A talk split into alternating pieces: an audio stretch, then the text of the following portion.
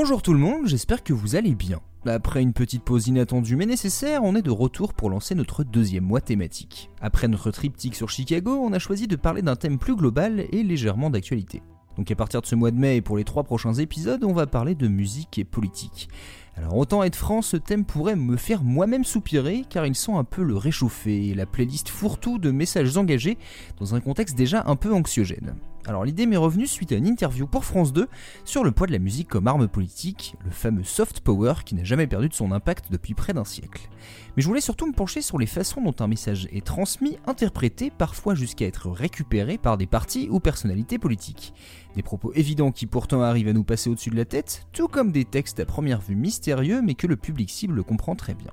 Et pour commencer ce mois, j'ai donc choisi de faire une salade de sons faite de quiproquos et de messages cachés. Des morceaux qui parlent de politique, il y en a des tonnes et un peu partout dans le monde. Ceux qui arrivent à toucher un public large sont assez rares, mais quand c'est le cas, il existe un groupe assez significatif de chansons qui se retrouvent en vitrine d'événements politiques. Il faut croire que pour les ambitieux du pouvoir, la musique pop est un amuse-gueule pratique qu'on peut servir aux électeurs ou militants pour les convaincre de rester pour le buffet. Quelqu'un qui met un son qui vous plaît ne peut pas être foncièrement mauvais. Et pourtant, ces morceaux sont régulièrement mal compris, voire carrément pris à contresens.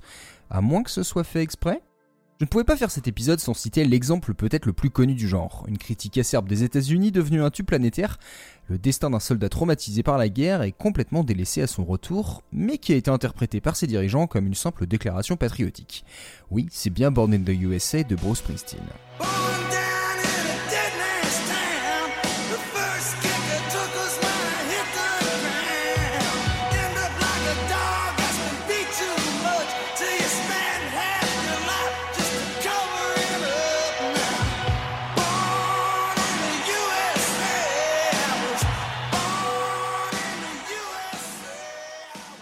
Peut-être est-ce à cause de son énergie brute et synthétique, son esthétique d'hymne plein de fierté, que le Parti républicain a tenté de se l'approprier à plusieurs reprises par les présidents Reagan puis Bush et durant la guerre en Irak. Ce qui m'amène au premier morceau de cette sélection, un titre de Neil Young de 1989 qui nous parle de misère sociale sur fond de patriotisme exacerbé et d'une société de consommation à la fin de la guerre froide. Mais le refrain nous offre un slogan bien plus catchy, qui cacherait presque un évident cynisme. On continue la fête dans le monde libre, Voici Rocking in the Free World.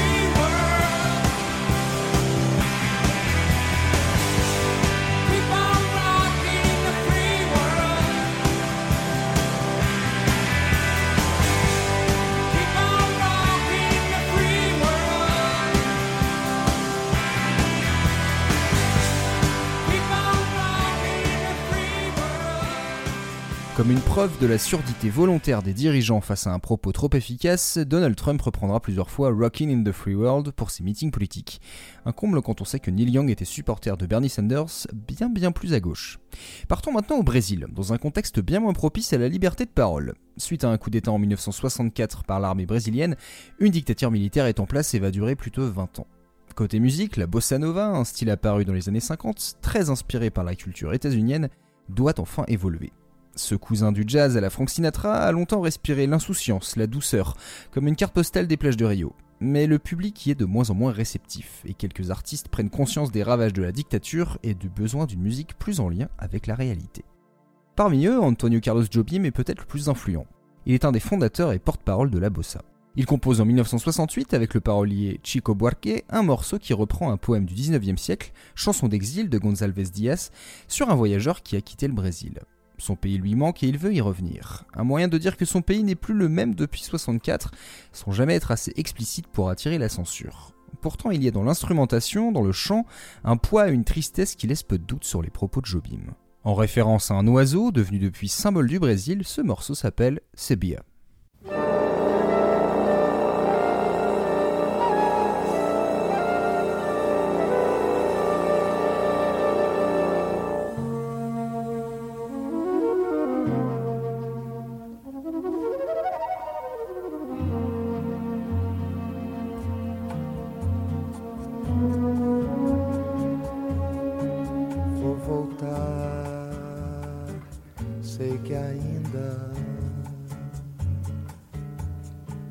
vou voltar para o meu lugar.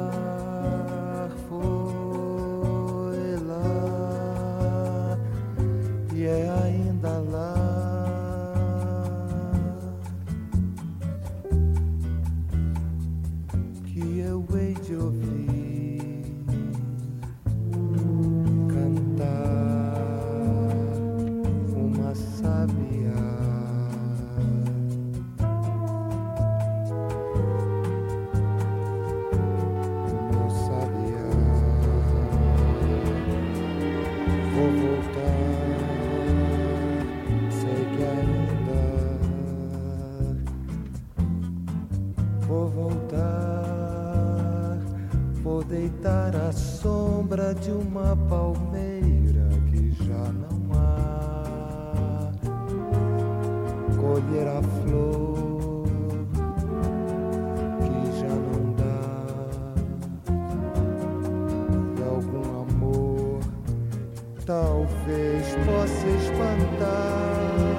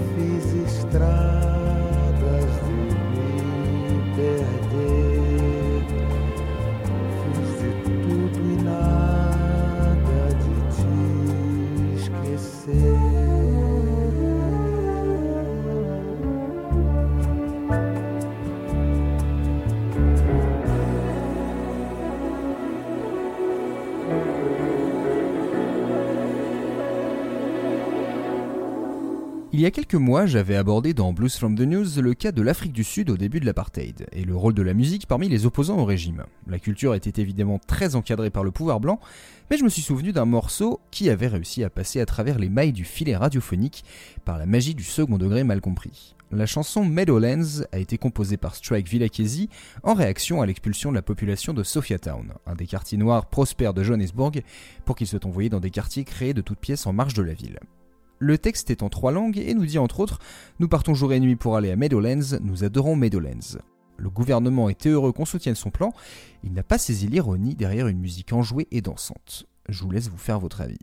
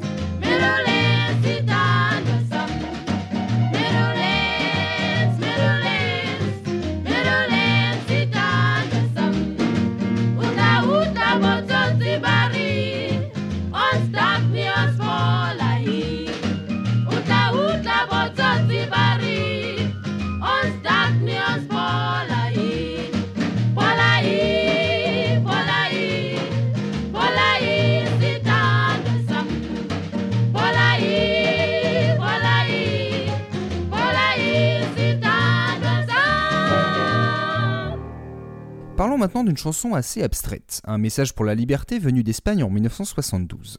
On a longtemps cru, et la rumeur tient toujours, que cette chanson était en référence à un drame devant le mur de Berlin. Un gamin qui avait tenté en 1961 de passer d'est en ouest s'était fait fusiller par les soldats soviétiques et personne n'était venu le sauver. Or, le co-auteur du morceau a expliqué que le contexte espagnol, la dictature de Franco, qui tenait déjà depuis les années 30, était bien suffisant pour avoir envie de liberté. Et cette chanson, justement, s'appelle Libré et est interprétée par Nino Bravo. Dans le texte, c'est assez limpide. Vous avez presque 20 ans et vous êtes fatigué de rêver. Mais derrière la frontière se trouve votre maison, votre monde, votre ville. Vous pensez que le barbelé n'est qu'un morceau de métal, quelque chose qui ne peut jamais retenir vos désirs de voler. Libre comme le soleil quand il se lève, je suis libre comme la mer, libre comme l'oiseau qui s'est échappé de sa prison et peut enfin voler. Libre comme le vent qui recueille mon chagrin et mon regret, un chemin sans arrêt après la vérité, et je saurai ce qu'est au final la liberté. Libre va avoir un fort écho en Amérique du Sud, avec qui l'Espagne partage autant la langue que la violence politique. Mais au Chili, le morceau est repris en tant qu'hymne anticommuniste par l'armée chilienne à l'aube d'une dictature militaire menée par Augusto Pinochet. Elle est tellement symbolique qu'elle aurait même été utilisée lors de séances de torture des opposants politiques. Comme quoi une chanson peut vraiment faire beaucoup de chemin.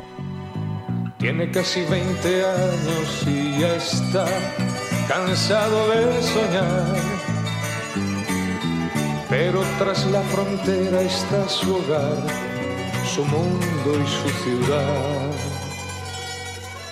Piensa que la alambrada solo es un trozo de metal, algo que nunca puede detener sus ansias de volar.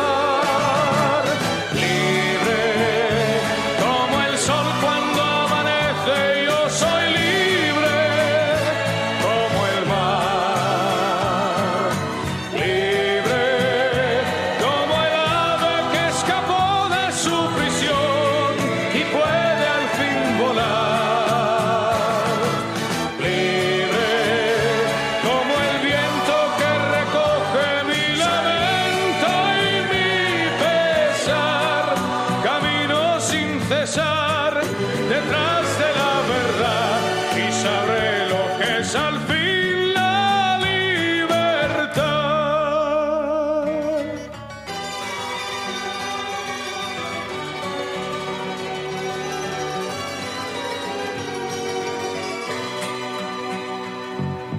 Con su amor por bandera se marchó cantando una canción.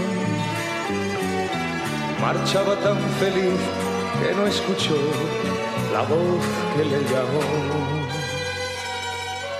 Y tendido en el suelo se quedó, sonriendo y sin hablar. Sobre su pecho flores carmesí brotaban sin cesar.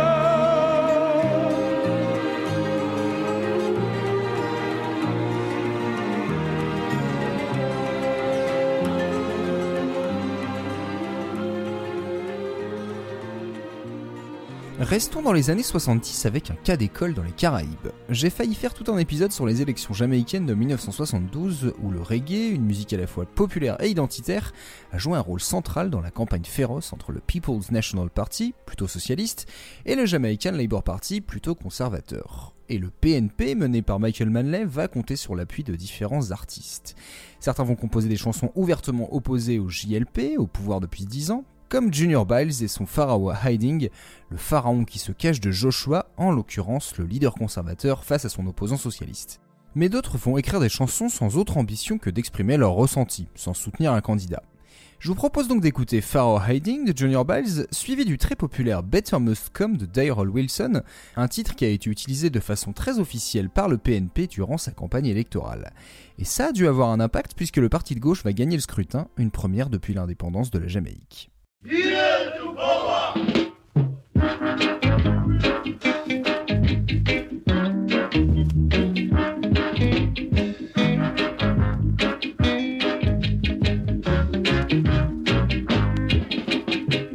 in the garden, hiding, hiding, hiding. Pharaoh in the garden, hiding, hiding from Joshua.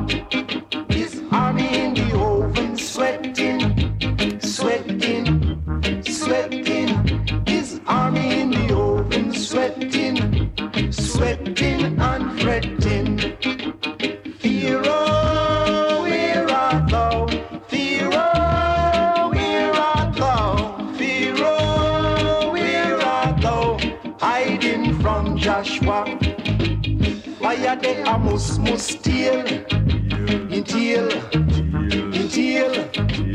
Fire there, a muss, muss still, in tinker cool breeze. All them did a jump and reel, them a reel, them a reel. All them did a jump and reel. Joshua.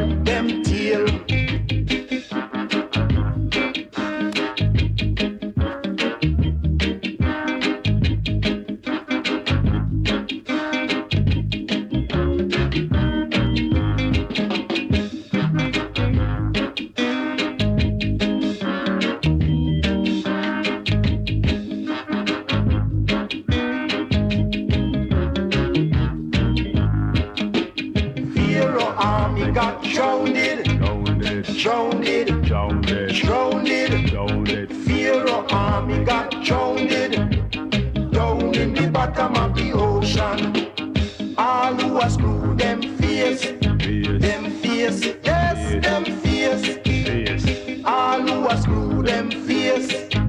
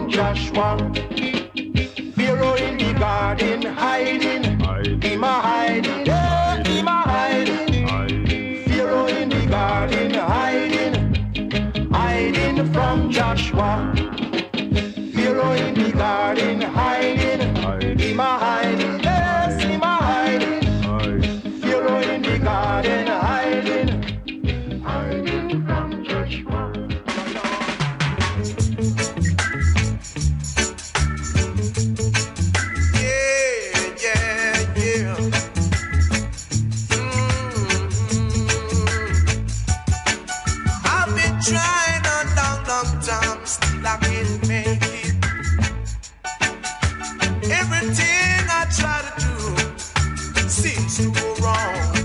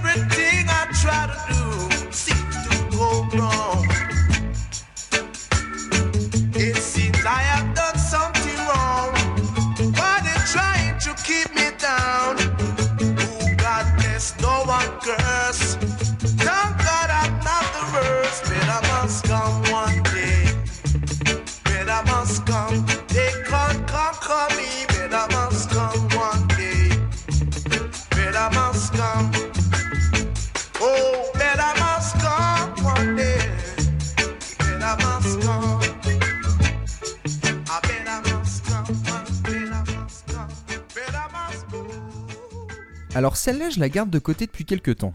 Un souvenir d'une chanson pop des années 90 qui m'a longtemps laissé perplexe. Ça.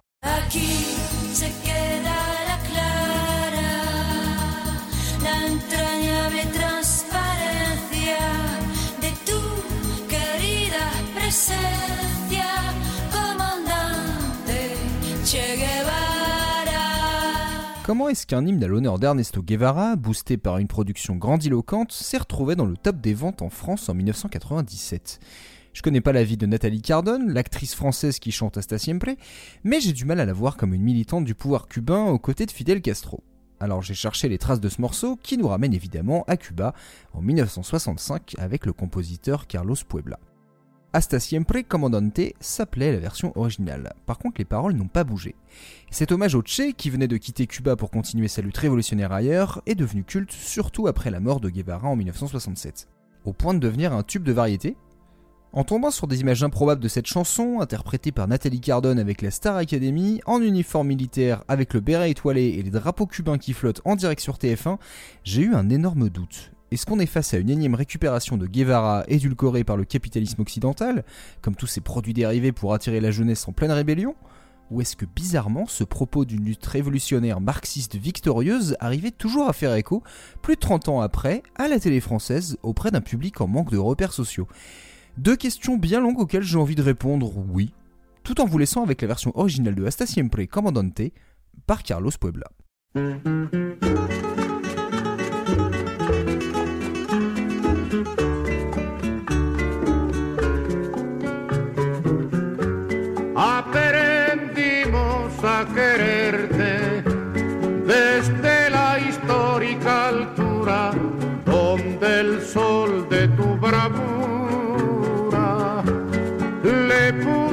Cerco a la muerte. Aquí se queda la clara, la entrañable transparencia de tu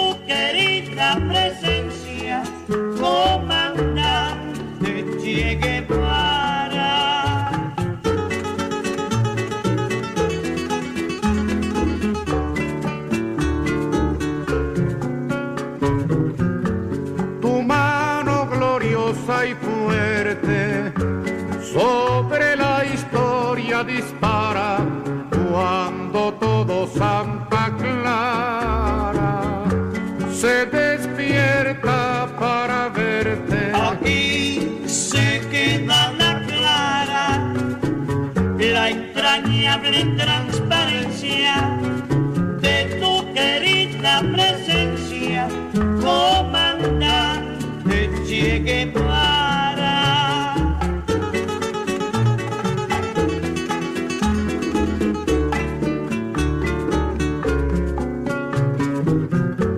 Vienes quemando la brisa con soles de primavera plantar la bandera con la luz de tu sonrisa. Aquí se queda la clara, la entrañable transparencia de tu querida presencia, comandante Che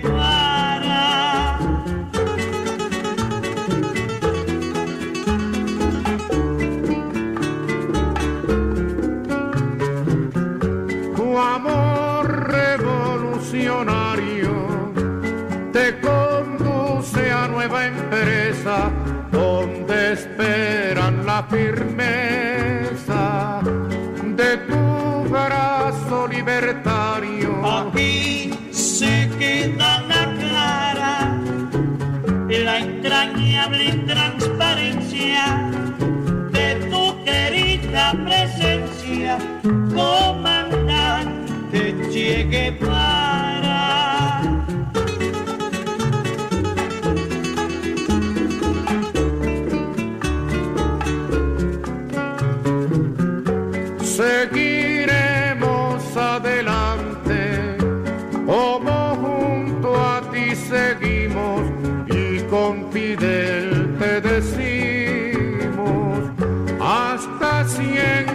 Comandante. Aquí se queda la clara, la entrañable transparencia de tu querida presencia, comandante Che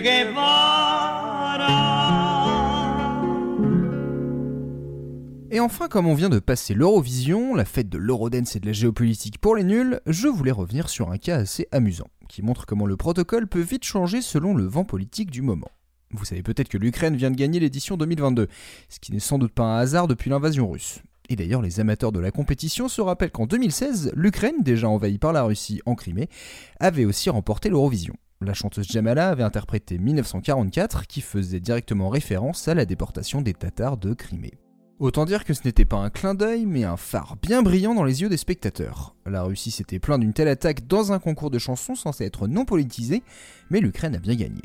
Et on peut comprendre pourquoi la Russie a réagi comme ça, parce que 5 ans avant, c'était pas la même mayonnaise. La Géorgie devait participer à l'édition 2009, organisée à Moscou, juste après un conflit territorial entre les deux pays. Les artistes sélectionnés par la Géorgie, Stefan and 3G, devaient interpréter un morceau de disco pop intitulé We Don't Wanna Put In. Littéralement, nous ne voulons pas faire ou nous ne voulons pas ajouter. Bref, une phrase d'un anglais approximatif, à moins que ce ne soit une référence à Vlad le Terrible. Nous ne voulons pas Poutine. C'est en tout cas ce qu'a estimé l'EBU, l'Union Européenne de Radio-Télévision, qui organise l'Eurovision, et qui a expressément demandé au groupe de modifier les paroles ou de changer de morceau, sans quoi le pays serait éliminé du concours. Il y a même eu une manif en Russie. Pourtant, dans le texte, ça vole pas bien plus haut que le dance floor, excepté une phrase qui dit J'aime les pays européens et j'aime l'Europe. La Géorgie n'a rien voulu modifier, alors les organisateurs les ont exclus. Pas d'Eurovision à cause d'un possible jeu de mots un peu naze.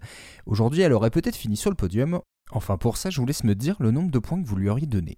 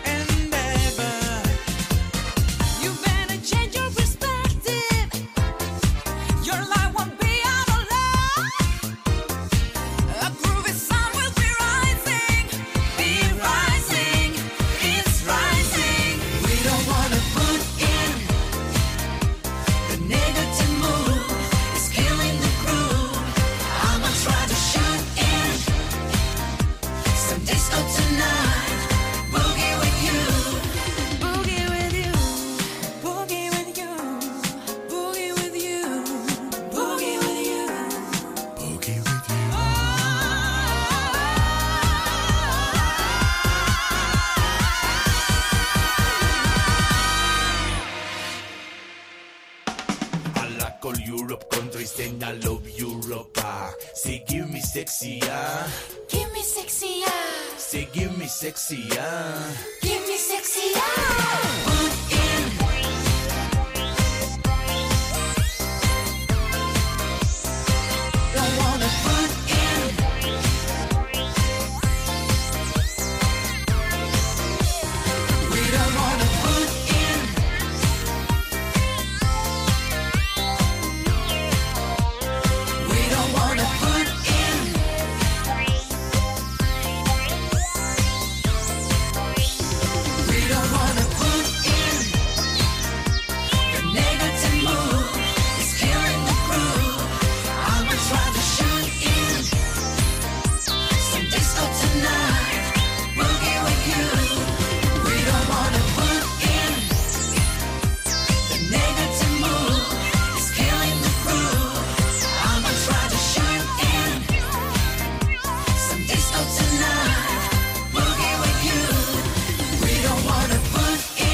C'est la fin de cette salade de sons qui inaugure notre mois sur la relation entre musique et politique. J'espère que ça vous a plu. N'hésitez pas à me donner vos avis sur ce format. Et plus largement, vous pouvez parler des épisodes avec nous sur les réseaux, principalement sur Twitter, Instagram et même Facebook.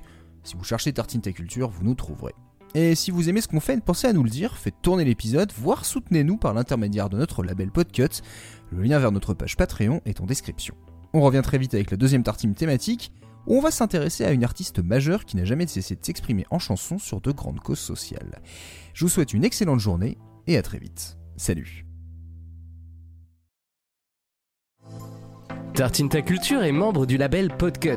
Podcut Mais qu'est-ce que c'est? Podcut est un label de podcasts créé en 2018 produisant 25 podcasts et 25 propose- podcasts? Incroyable! Oui, 25 Ah mais c'est génial! Mais c'est super! Trop bien! Waouh! Non. Incroyable Incroyable Incroyable